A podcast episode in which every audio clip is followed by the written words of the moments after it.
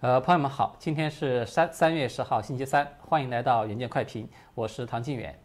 呃，在今天节目开始之前，还是和大家要说一件重要的事情，因为最近我们的言论呢又面临着新一波的打压。在上个月中旬，我们的推特平台呢就被强行关闭了，导致通过推特了解我们频道的朋友啊和远见快评呢就彻底的失去联系了。因此呢，希望喜欢我们节目的朋友们把你的 email 通过下面简介中的链接来留给我们，这样的话我们会将新的节目呢这个信息在第一时间就发送给你。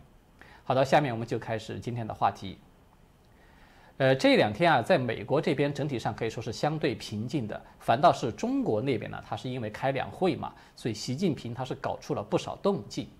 我们都知道啊，川普与习近平全面进行新冷战的这个时期呢，习近平在外交层面上其实是一直保持着非常低调的。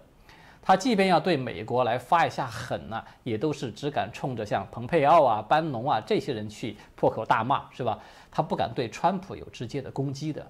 也就是说，中美之间的这个态势是很明显的，是川普在压着习近平胖揍的。但是这一次两会期间曝光出来很多的信息了，无论是公开的还是不公开的，它都显示出习近平是明显的有了一种扬眉吐气的姿态了，言谈之间已经俨然有了这种 “I'm back”，就是那种卷土重来的豪气了。而在公开的层面呢，是中共外交部长王毅，他再次以居高临下的一种姿态指点拜登政府，声称说“一中”原则是美中关系的政治基础，是不可逾越的红线。同时呢，还警告拜登不要仿效川普政府去越界、去玩火等等。而比较引人注目的是呢，王毅啊，他甚至公开的指责美国是动辄打着这个所谓民主人权的旗号呢，肆意干涉别国的内政，在世界上制造了诸多的麻烦，甚至成为动荡战乱的根源。不知道朋友们啊，大家有没有留意到这句话？就是他公开的指责美国是全世界的乱源。这句话其实他不是王毅的这个创造了，它是来自于习近平一个不公开的讲话。这个讲话的部分内容呢，它是出现在青海省祁连县一位名字叫做何斌的官员他的发言稿之中。这篇发言稿呢，它是今年的二月二十五号刊登出来的，里面就有提到了习近平的两个重大的判断，一个呢就是说，当今世界最大的乱源在美国；另外一个判断呢是，美国是我国发展和安全最大的威胁。这个呀。是我们从官方渠道第一次看到习近平在不公开的讲话中明确的把美国界定为是最大的威胁，而何冰这个芝麻官他的发言稿呢，也因为《纽约时报》的这篇报道呢，而是生平第一次进入到了美国大众的视野了。就是这些信息它释放的信号，我们看它是很明确的，就是中美之间的攻守之势啊正在倒转。这种重大的战略态势的转变呢，它在大国竞争之中可以说是事关全局的。但是，对这个记住自己国防部长的名字都很困难的拜登来说呢，他并没有什么感觉。就是当所有人都看到啊，本来已经被打翻在地的中共开始爬起来，并且露出獠牙的时候呢，拜登啊，他依然还在乐此不疲地去研究那个性别问题。这个是我们目前看到一幅这种对比鲜明的画面啊，就是在三月八号，这是妇女节嘛。习近平在这一天呢，他就有公布了自己精心制定的那个“十四五”规划和二零三五年远景目标纲要，就是他瞄准了像 AI 啊、量子计算等等七大战场。所谓的这个二零三五的远景目标纲要呢，它显然就是中共那个制造二零二五的一个升级版了。它凸显出中共啊，不但要在制造业上要拔得头筹，而且呢，要在从 AI 到基因等等这一系列前沿科技之中，要全面的去赶超美国。而就在三月八号这同一天，拜登他在干什么呢？他一面呢有发表讲话来强调说女性的权利和贡献等等，这个是例行公事了。那么另外一方面呢，他又签署了一道行政令。以保护变性者权益的名义呢，允许学校的男生可以使用女厕所、女浴室，可以参加女性的体育比赛。而且啊，尤为可怕的是，他这里所谓的这个变性人呢，他并不一定是指做了那个变性手术的人，它其实也包括没有做手术，但是只要谁他宣称自己心理上认同自己的性别是女性的这样的人。所以大家有看到吗？这个画面它是很清楚的，就是一边呢是习近平在那里磨刀霍霍，那么另一边是拜登在自废武功，对吧？面对这样的一个猪对手啊，我们可以这么说，我想习近平他会得出一个西强东弱是存量是历史，而东升西降才是增量是未来这样的一个判断，我觉得他是一点都不奇怪的了。而且尤其可笑的是呢。拜登啊，他不但对习近平这个越举越高的这把杀猪刀，他是视而不见，他反而还在一厢情愿地去寻求合作。就在昨天呢，中共控制的这个南华早报，它也放出一个最新的消息，就是声称说中美两国正在讨论让布林肯，也就是国务卿了，与这个杨洁篪在美国的阿拉斯加的安克雷奇这个地方去举行一次会议。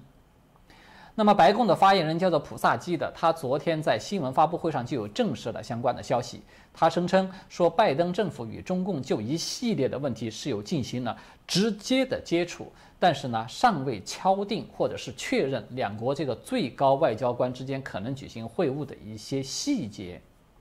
然后呢，这个普萨基他还特别的补充说了一句话，说我们不会隐瞒我们的担忧，但我们也会寻找合作的机会。而我们今天啊，就是就这个问题得到的最新消息是，有拜登政府的高级官员他有透露说，中美啊很可能在阿拉斯加举行一个二加二的会面，就是美方这边呢是国务卿布林肯和国安顾问苏利文，而中方这边呢，他仍然是杨洁篪与王毅这么两个人。那么我们就看到了，就是白宫现在的这个立场，它和拜登上任以来的一系列公开讲话，以及布林肯的首次全面阐述对外政策的那个演讲，它是完全一致的，对吧？就是这个立场啊，它有两个突出的特点。第一呢，就是拜登政府有提到中共的时候呢，他始终是把挑战与合作是并列使用的。这个说明拜登政府啊，他正在放弃蓬佩奥当初确立的那个不信任加核查的模式，疑似他正在转变成为一种信任加核查这样的一个模式。那么第二点呢，就是拜登他对中共的战略已经从川普时代的这种主动反击演变为现在的防守反击，甚至是只防守不反击。至少啊，我们迄今为止没有看到拜登政府有任何针对中共的这种制裁、限制、脱钩等等这种实质性的反击的措施。他所有应对中共挑战的措施呢，基本上全都是局限在口头宣讲的这个阶段。所以这种立场呢，它反映出来拜登政府对中共的认知呢，它基本上就处于那种二流大学的业余中国通教授的那个水准上。他要比起蓬佩奥对中共认识之透彻啊，他这个差距就不是一点半点了。我们在过去有讨论过中共啊，它如何渗透西方的一个经典模式，就是说简单一点儿，中共呢，它就是用超限战的这种手段来进行小刀子放血，同时呢，又利用谈判与利益收买来作为一种麻醉药和止痛剂。就是让对方在很长的时间之内呢，慢慢的流血、虚弱下去而不自知。那么这个蓬佩奥他为什么拒绝与中共去接触、不谈判呢？就是因为他知道，只有先停止服用这个麻醉药和止痛剂，他才能够知道美国究竟是哪个地方被捅了刀子了，他才能够有的放矢的去进行治疗，并且来发起反击。那么中共为什么对蓬佩奥会如此的痛恨而且恐惧呢？也就是因为这套使用了几十年的把戏呢被拆穿了。那么现在拜登这一方面呢，他是表示说他周末将要会去参加那个美日印澳四国的会晤，就是要去围堵中共了。那么另一方面呢，他又在筹划着和中共恢复这种高层的接触。表面上看上去呢，似乎很聪明，对吧？就是应对挑战和寻求合作这两手都抓了，鱼和熊掌啊都兼得了，但是实质上啊，他是眉毛胡子一把抓的，他根本就没有找准中美关系的要害在哪里。好的，接下来啊，我们要来讨论一个也是比较受人关注的话题，就是很多人都有注意到啊，在台海这个地区热点之中，它出现了一个比较奇怪的现象。就是中共的军机骚扰台湾呢，它老是会集中的出现在台湾这个防空识别区的西南角。就为什么中共它就对此是特别的偏爱呢？这个位置它究竟有什么样的特殊性存在呢？我们下面就来聊聊这个话题。我们都知道啊，今年的这个两会它是脱离不了花瓶会议的一个本色的。但是呢，有一个与往年不同的很突出的地方，就是习近平他特别的强调军队备战。就在昨天呢，习近平他有参加军方和武警部队的人大代表团的会议的时候，他就再度的强调说，中国的安全形势不稳定性、不确定性是较大，要求全军都要做好随时应对复杂局面的准备。而另外一个值得注意的现象是，很多对中共有相当了解的人呢，都在开始做出预判呢，就说中共在未来数年之内将会发动对台湾的战争。比如说，美国的海军上将、印太地区的司令叫做菲利普·戴维森的，他呢就在昨天，也就是三月九号了，他在参议院的一个委员会上就有发言表示说，中共啊正在加快原定二零五零年取代美国的这个计划，而拿下台湾呢是必不可少的一部分。他认为啊是在二零二七年之前，也就是在未来的六年之内，中共就将对台开战。那么我在周一的节目中啊，其实曾经有和朋友们提到过，就是有香港媒体的，他也有公开的放出了中共啊很有可能在二零二七年来武力攻台的一个风声。同时呢，还有另外一部分出身中共体制内的学者呢，他们也都估计习近平计划在自己的第三任期之内吞并台湾。那么这个看起来就有点不偶然了，对吧？这个呢，也让我们回到了一个老话题，也是个老问题，就是中共喊这个武统台湾，他已经喊了几十年了，大家都知道，但是他从来都没有敢真正的兑现过。那么现在习近平他是动了真格呢，他还是说继续的在玩这种狼来了的游戏呢？那么，就我个人目前的观察呢，习近平他其实是很认真的在准备开战的，因为这个和刚才我们提到的，就是台海的西南角这个特殊性这个话题是有关系的。呃，大家可能还有印象啊，就是从拜登刚刚结束了就职仪式开始呢，中共就已经连续的创纪录的派遣军机去骚扰台湾防空识别区了，而且这个焦点呢，它就聚集在这个西南角这个地方。这个在当时还一度成为国际的热点。其实，中共对这个台海西南角的关注呢，它是早就开始了，不是说现在才有的。在去年九月，它就曾经出现过一次小高峰，当时啊，也是十几架的这种不同的军机集中的连续几天在那个西南角去进行联合演练。那么，在这些中共的军机之中呢，它真正受到军事专家关注的飞机，不是那个老掉牙的轰炸机，它也不是大众早就已经熟悉的那个俄制战斗机，而是运八反潜机。这个运八反潜机呢，它是一款与美国的 P3C 反潜巡逻机的性能相接近的一款飞机，因为它配备有这个磁性探测器。有大型的对海搜索雷达，机身上呢还安装了那个 SQ 系列声纳的浮标投放装置，还有许许多多这些发射天线啦、接收天线啦等等。所以呢，这个飞机它是具备一定的反潜侦察能力的。它主要的任务目标呢是要在东海、南海这些海域实现一个全面的覆盖，同时呢可以为这个西太平洋提供警戒和保护。也就是说呢。这个运八飞机呢，它是中共当前最成熟的一款电子情报飞机，它有兼具了反潜、电子战、还有情报搜集等等多种任务。它同时呢还有另外一款升级版叫做运九的电子战电子战的这个飞机。这二者之一啊，如果说它要是出现在了台湾的这个西南海域，它意味着什么呢？它就意味着该海域的水下必定是有潜艇在出没的。当然，它主要是中国、美国、日本、澳洲的潜艇，有的时候甚至会有越南或者是印度的潜艇。那么我们都知道呢，就是中共它要想攻台呀，它取得制空权和制海权是绝对必不可少的条件，对吧？其中呢，这个制海权的获得与维持呢，它就是以舰队存在的方式来进行表达的。也就是说，当一个国家的舰队它存在于某片海域的时候，那么它就表示它拥有该海域的一一个定范围的控制权了。它一旦撤出这片海域呢，这个控制权也就相应的消失了。而且呢，这个海洋我们都知道，它不像陆地，对吧？陆地的控制和占领呢，它是一种平面形式的，而海洋呢，它是立体的，就是它不仅要保证水面的安全，它同时还要保证水下的安全。所以，这个运八反潜机它反复出现在台海的西南角呢，它其实就意味着共军啊是打算将这片海域的水面上下的控制权都要常态化。我们看到啊美军的航母战斗群每逢在台海紧张的时候呢，它往往都选择在这个菲律宾海来举行这种演习，就是因为啊，隶属该航母打击群的那个核动力攻击潜艇呢，它必然会出现在台湾的西南部的海域，而这个地方呢，它恰好就是中共的航母从南面来打击台湾的一个立足点，是一个关键的立足点，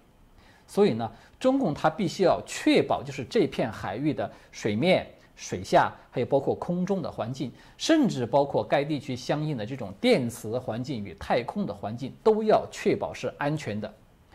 一旦这个习近平拍板了，说发动攻台的命令，那么无论是辽宁号还是山东号这个航母，是吧？它都可以迅速的占据这个位置，来专心的发起攻击，而没有任何的后顾之忧。这个是中共电子战飞机啊，它频频的聚焦在这个地区的最主要的原因。除此之外呢，它还有另外一个原因，就是我们都知道，现代战争的情报搜集呢，它是一个最主要的内容，就是说，它要搜集对方最主要的武器装备的很多详细的情报，比如说那个威胁很大而又难以防范的这个潜艇，除了进行侦察和反潜，那么它还要搜集各型潜艇的这些红外啊与声学的这个特征信息。一旦相关的这些数据它要是积累到了一定的程度呢？那么根据这些特征，就可以具体的判断出这个水下呢，它究竟是哪一艘潜艇，它的性能、它的战斗力如何等等，就是要填充这样的一个数据库啊。这个数据的采集当然就是最重要的一环。那么这个就涉及到中共的一种钓鱼战术，什么意思呢？就是他故意的高调在台海去制造一些紧张气氛，甚至故意的引发一些摩擦。这样的话，就会引来美军的航母打击群在相关的海域去频繁的进行演习啊、活动啊等等。这个实际上呢，就等于是给了中共更多的机会来搜集电子情报，充实自己的这个数据库。当然呢，我们都知道美军他也不会这么傻，是吧？傻到说任你来搜集我的情报，他其实也会通过很多的假动作啊、假信号等等来迷惑、干扰中共的这种数据的搜集活动。所以，到底究竟是谁来迷惑了谁呢？这个话还真是不一定的。但是对中共来说呢，他要想赢得台海战争，那么军队就必须要具备在这个区域拥有类似于美军的这种网络中心战的那样的能力。也就是说，他要建立一个指挥官对不同的军种和不同的武器装备实施一种完全控制的一个中枢神经系统。然后呢，把指挥、通信、情报、攻击等等这个信息系统与像部队、武器、网络、太空等等这个协同作战的系统呢，这些平台全部都把它整合到一起。那么要想达成这个目标呢，各个军种的联合通过这种反复的演练，把这片海域的控制权常态化，那么就是中共要要要想突破那个第一岛链的一个关键点了。从这个战略思路上面来看呢，那么在未来啊，中共很可能会逐步的派遣水面的舰艇在这片海域来进行一种常态化的演练，而后呢，它就会逐步的过渡到中共的那个航空母舰了，就是也到这儿来进行常态化的演练。我们要从理论上说啊，一旦中共的航母在这里频繁的出现进行演练的时候啊，很有可能它就意味着中共攻台的这个时机已经趋于成熟了。当然，可能啊，有的朋友会问，就说为什么中共他会选择台海西南角这里来作为攻台的一个战略位置呢？它有什么特殊性呢？其实啊，我们要是说穿了，它是比较简单，就是这里呢，它直接的关系到中共的核潜艇进入到太平洋的唯二的水下通道，也就是巴士海峡。另外一个通道呢是宫古海峡。那么这样一来啊，这就涉及到另外一个重要的议题了，就是。中美的冷战啊，它与美苏当年的冷战有一个不同的特点。我们都知道啊，中美之间呢，它其实并没有这种陆地上的军事力量直接的对峙的这样一个条件，对吧？因为自从这个朝鲜战争以后呢，也没有发生过美苏过去常见的这种代理人的战争。那么，无论是海军的水面舰队，还是说空军的这种数量啊、质量啊等等，中共啊都和美军是有着相当大的差距的。所以在这样的一种情况之下呢，中共要想在攻打台湾的时候来遏制美军直接的介入，那么实际上他真正拿得出手的战略威慑性的武器，就是他的战略核潜艇，还有那个战略导弹。而且啊，由于这个美国它有反导系统的存在嘛，这个系统还在日益的完善的，中共的那些陆基导弹呢，它是很难真正的能够威胁到美国的本土的。所以这样一来，战略核潜艇呢，它就几乎成为了中共唯一的能够直接对美国的本土构成实质性的重大威胁的一个作战的平台。那么这个平台呢，它同时也就成为中美双方新冷战啊最直接的发生对抗的一个平台。由于这个，我们都知道大陆周边的海底地形啊，它有一种特殊性的限制，什么限制呢？就是在这个第一岛链之内的这个海水深度它是不够的，像这个台湾海峡，它的水深呢大概只有百米左右，而中共的核潜艇就难以藏身，就是它的深度不够嘛。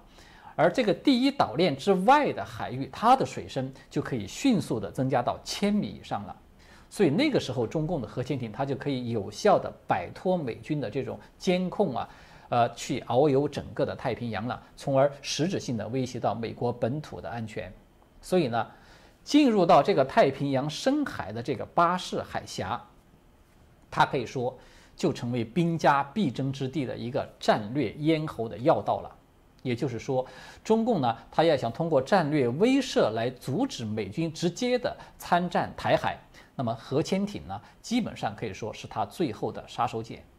而这个核潜艇要想神不知鬼不觉地避开监控，然后进入到太平洋去达成一个威慑的目的，那么它就必须保证这个台海西南角的海域以及这个巴士海峡整个这一片儿的安全。这个就是中共为什么始终盯着这个台湾西南海域不放的最核心的原因所在。同时呢，这个也是为什么我们说。习近平对台海的战争威胁啊，他是越来越倾向于实战的部署，而不是过去那种政治性的宣示的关键的原因所在了。好的，在今天的节目结束之前呢，我在这里还要再一次向大家推荐 UMaker，就是优美克这个平台。这个平台的开发团队呢，为我们提供了一个公正发声的机会，我非常的信任和尊重他们。另外啊，在将来我们的视频呢会在第一时间就放在 UMaker 这个平台之上，因此呢，也希望大家多多的去使用 UMaker 来关注我们的远见快评。UMaker 的链接呢，我们已经放在今天节目下方的这个视频介绍之中了，欢迎大家去注册并且关注我们。好的，今天呢我们就聊到这里，谢谢各位的观看，我们下次再见。